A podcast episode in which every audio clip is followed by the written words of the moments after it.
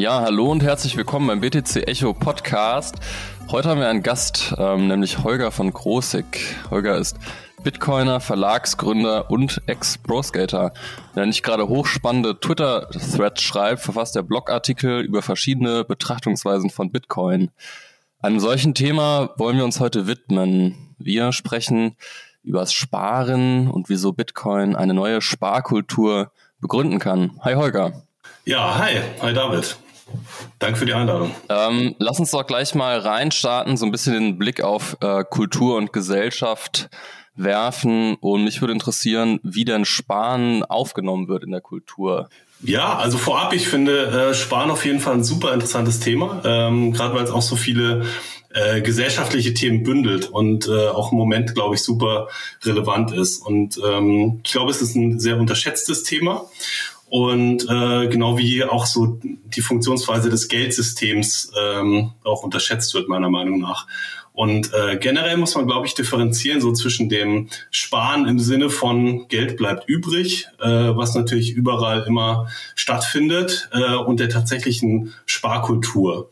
Und äh, es wird ja immer wieder so die Sparquote zitiert, äh, die so und so hoch ist und wegen Lockdown noch höher ist. Und ähm, das meine ich aber nicht. Also mir geht es eher um die Sparkultur und das hat eher was mit, äh, mit Werten, mit dem Habitus, mit Verhaltensweisen zu tun. Und äh, gerade in dem Punkt würde ich sagen, kann man äh, schon behaupten, dass Sparen äh, tot ist und äh, im Sinne der Sparkultur. Äh, beziehungsweise Tod ist eigentlich fast schon untertrieben, weil ja eigentlich das Gegenteil von Sparen betrieben wird. Man äh, konsumiert eigentlich heute äh, sogar bevor man bezahlt hat. Und äh, Schulden sind eigentlich so eine Art Normalfall. Äh, Ratenzahlung ist Normalfall. Und ähm, klar, Leute haben weiterhin Geld übrig, das sie nicht ausgeben, aber es gibt keine Sparkultur. Und ähm, eigentlich sind wir zum ersten Mal in der Geschichte der Menschheit äh, an einem Punkt, wo äh, jemand reich wird, indem er äh, immer mehr Schulden aufnimmt und eigentlich nicht so tatsächliches Vermögen akkumuliert.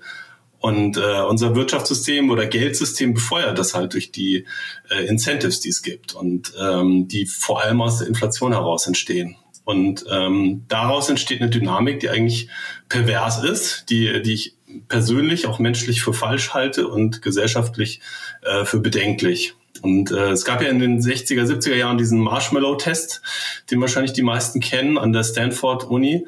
Und Kinder, ne? äh, Genau, wo, wo Kinder ein Marshmallow bekamen und dann, ähm, äh, beziehungsweise sie konnten wählen, ob sie einen bekommen äh, gleich oder zwei zu einem späteren Zeitpunkt, sozusagen als äh, Charaktertest für Belohnungsaufschub und Impulskontrolle.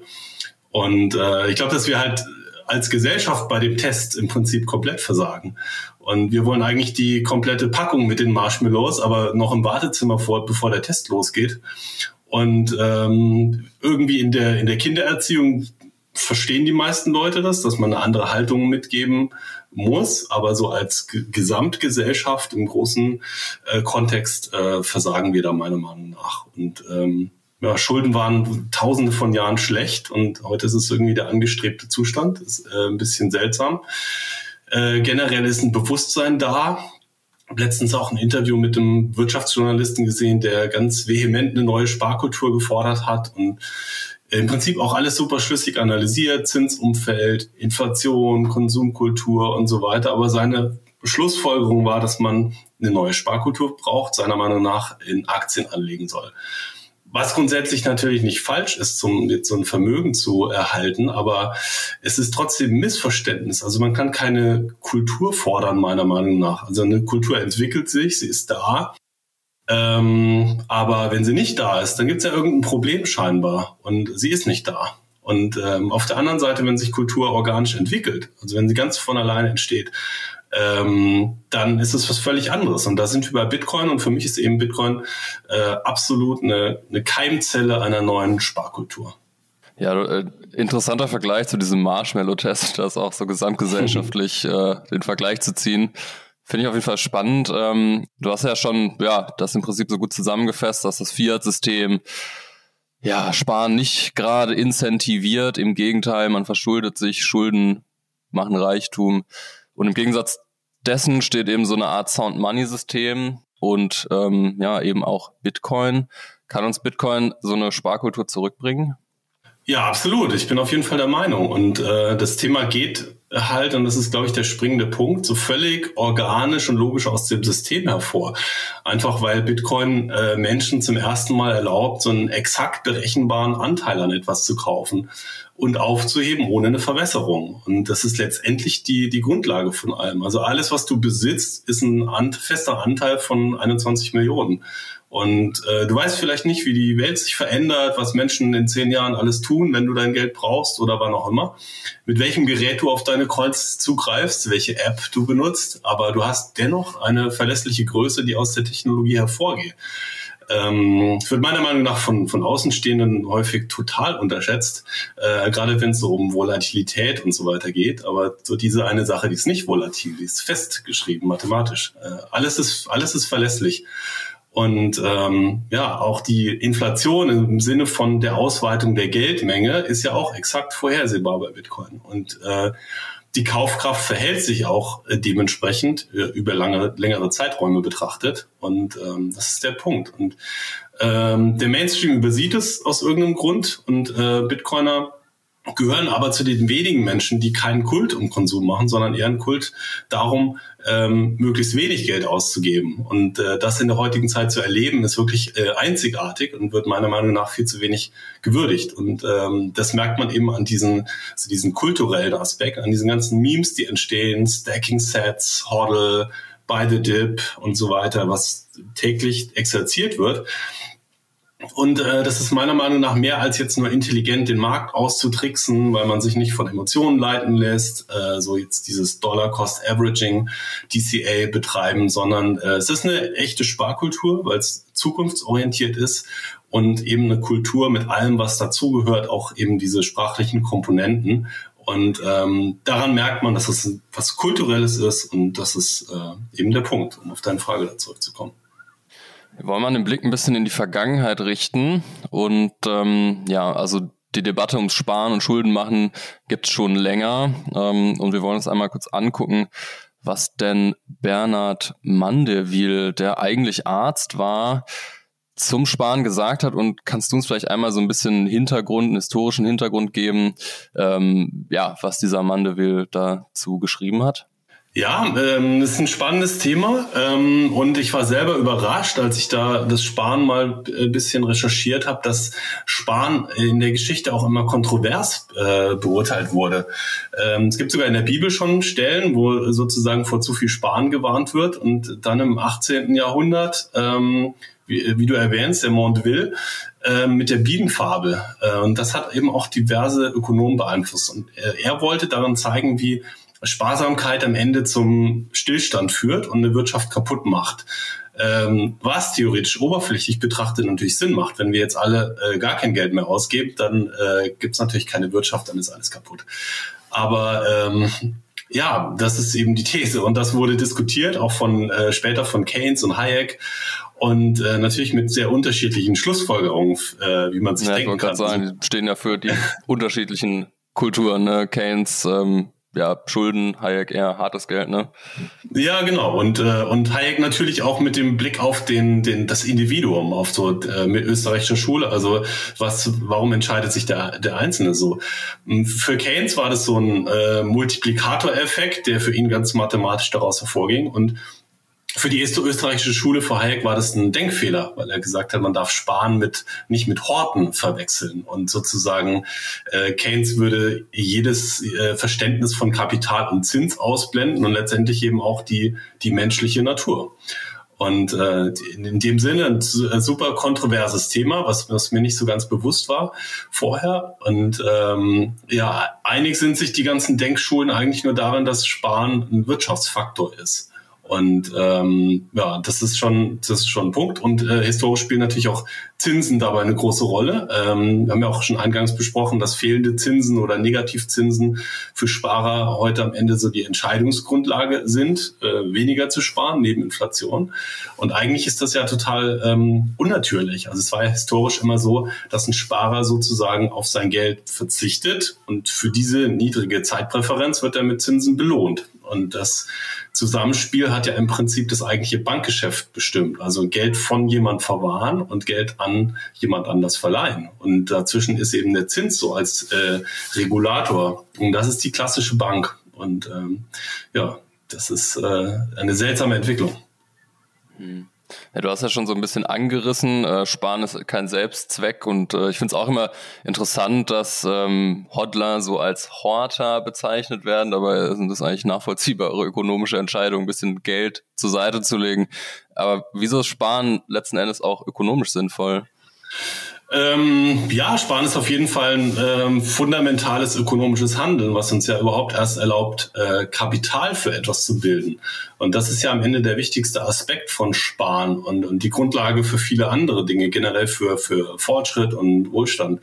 Und äh, Ludwig von Mises hat sich auch damit auseinandergesetzt und für ihn war das quasi ähm, Grundlage menschlicher Zivilisation überhaupt, was natürlich echt äh, große Worte sind. Und äh, er war der Meinung, dass man ohne das Akkumulieren von Kapital nicht nur kein materielles Ziel erreichen kann, sondern auch kein immaterielles. Also es war wirklich so eine tiefgreifende ähm, Aussage hinsichtlich ähm, der, der Kultur dahinter.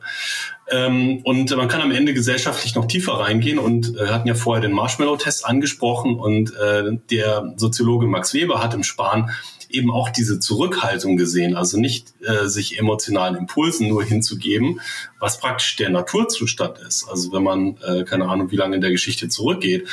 Ähm, aber für ihn war das auch eben Grundlage der menschlichen Zivilisation, ähm, sich zurückzuhalten und Kapital aufzubauen. Und ähm, da überschneidet sich Spahn auch mit äh, religiösen Aspekten. Äh, Max Weber hat ja den äh, Protestantismus auch äh, ganz stark untersucht äh, in dem dieser asketische Lebensstil, der quasi äh, automatischen Sparen mit sich bringt, die Grundlage überhaupt ist. Und äh, indirekt hat es eben in dem Protestantismus dazu geführt, dass Kapital angesammelt wurde. Deswegen war es quasi indirekt die, die Keimzelle für den Kapitalismus in der heutigen Form, weil man eben indirekt Kapital aufbaut und ähm, weil man nicht konsumieren darf, weil das eben so äh, vorgeschrieben ist in, äh, in der Religion, ähm, reinvestiert man das. Und ähm, ja, aber ja, witzigerweise, wenn man jetzt Bitcoin anschaut, dann ähm, tauchen da ein paar Dinge auf, aber es, es überschneiden sich Dinge, die aus eigentlich völlig verschiedenen Richtungen kommen. Es gab auch letztens so eine, so eine Umfrage, die Seyfedin Amus gemacht hat, der Autor des äh, Bitcoin Standard. Und der hat gefragt, wer durch Bitcoin sparsamer geworden ist oder andere Aspekte seines Lebens verändert hat. Und äh, interessanterweise war das eben auch so, und das beobachtet man ja auch selber. Ähm, und du hast eben auf der einen Seite ähm, eine Religion, die so einen quasi einen asketischen Lebensstil zelebriert und als Konsequenz ist Kapital übrig. Und bei Bitcoinern ist es vordergründig erstmal andersherum. Die wollen eigentlich in erster Linie äh, Kapital anhäufen, so viele Bitcoin wie möglich äh, besitzen. Mhm. Äh, aber indirekt kommen sie auch zu einem asketischen Lebensstil äh, und zu so, einem, zu so, einer Zurückhaltung.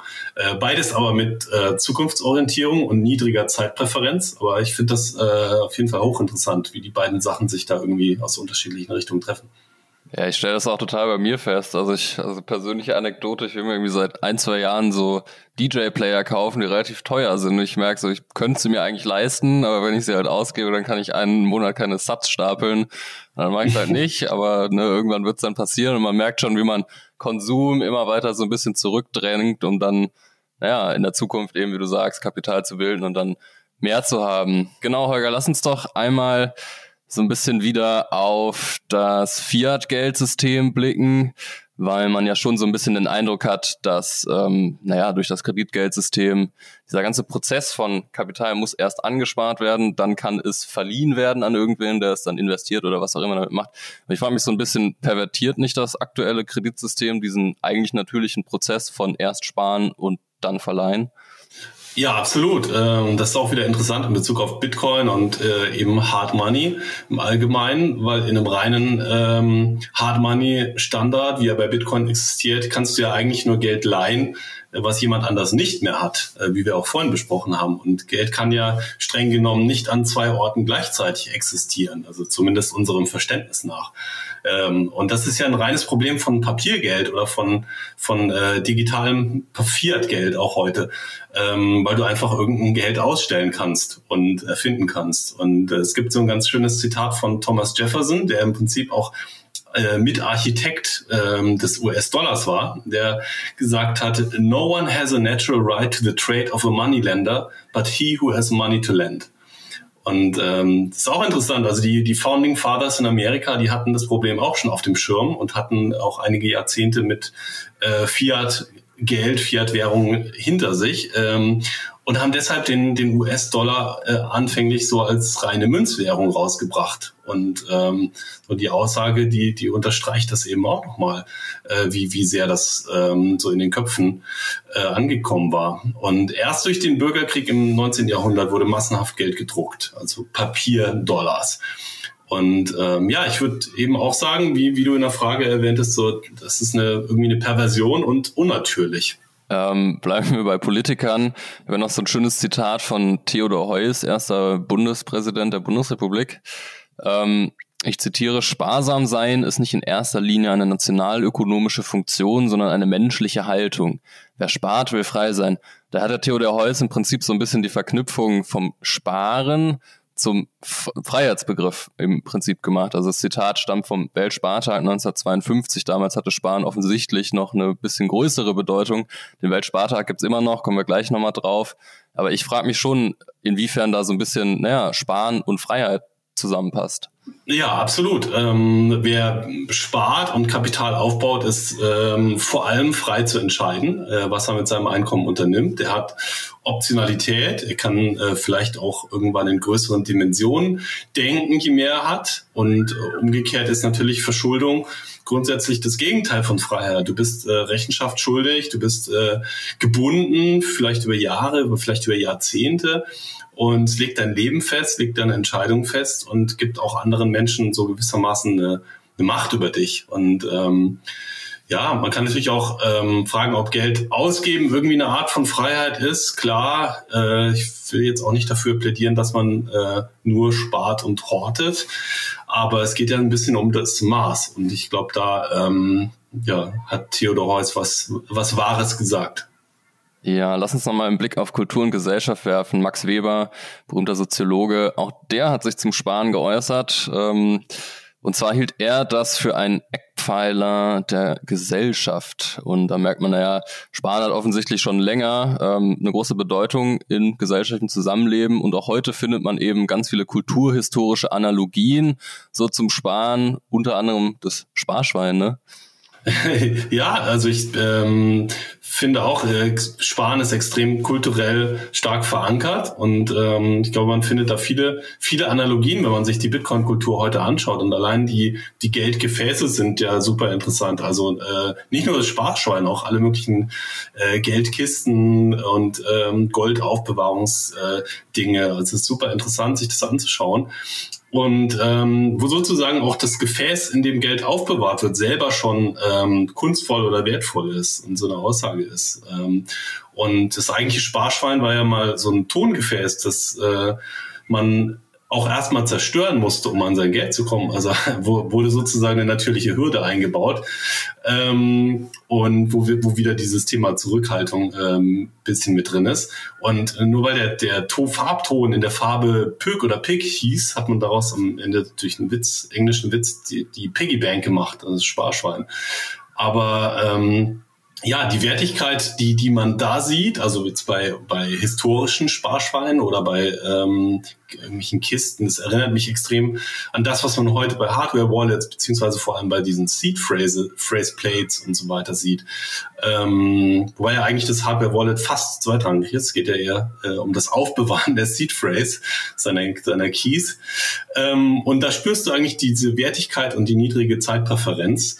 Und ähm, auch das äh, eben als äh, physischen Niederschlag der Sparkultur äh, gibt's nur bei Bitcoin. Und ähm, ich habe auch ein bisschen gebraucht, um diese Verbindung herzustellen, aber und mich gefragt, warum ich das so faszinierend finde. Aber ich glaube, das ist äh, wirklich eine einmalige Sache, die man, die man heute erlebt, dass diese Geldaufbewahrung an sich äh, zelebriert wird und kulturell verankert wird. Und äh, ja, Bitcoin only. Hm. Ja, schon interessant, dass du auch gesagt hast, mit dem Sparschwein, das muss man halt physisch kaputt machen, um dann an die Münzen zu kommen.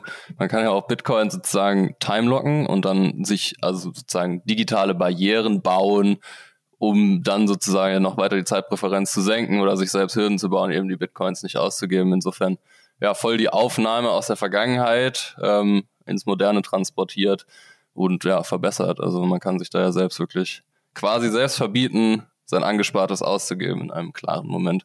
Schon interessant. Ähm, genau. Ähm, wir wollen nochmal so einen Blick auf den Weltspartag werfen. Den gibt's tatsächlich noch, hat irgendwie nicht mehr so viel Bedeutung, oder? Ja, im Prinzip keine.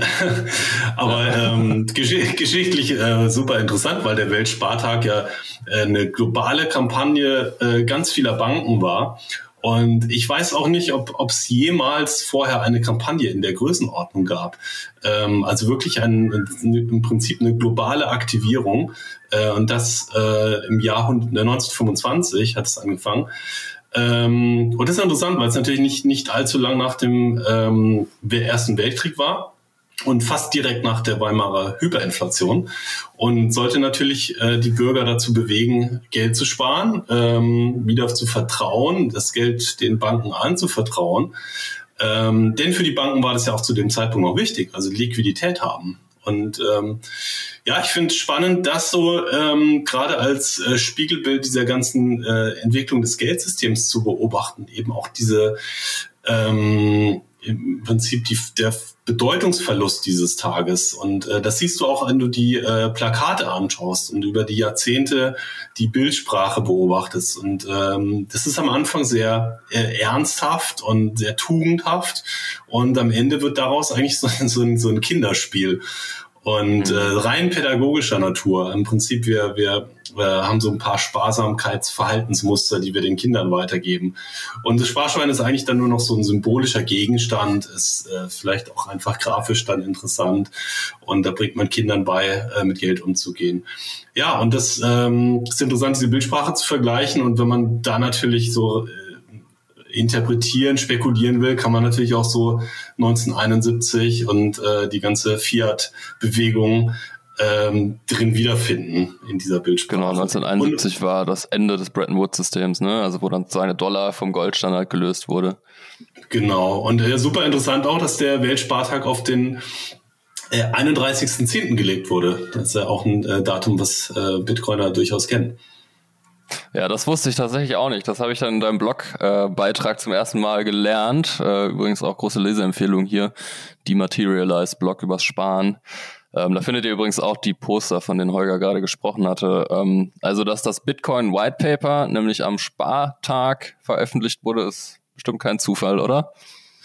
Ja, es ist super interessant. Es ist letztendlich äh, eine, äh, eine weitere von vielen, vielen äh, Referenzen, die Satoshi uns mitgegeben hat, Ostereiern.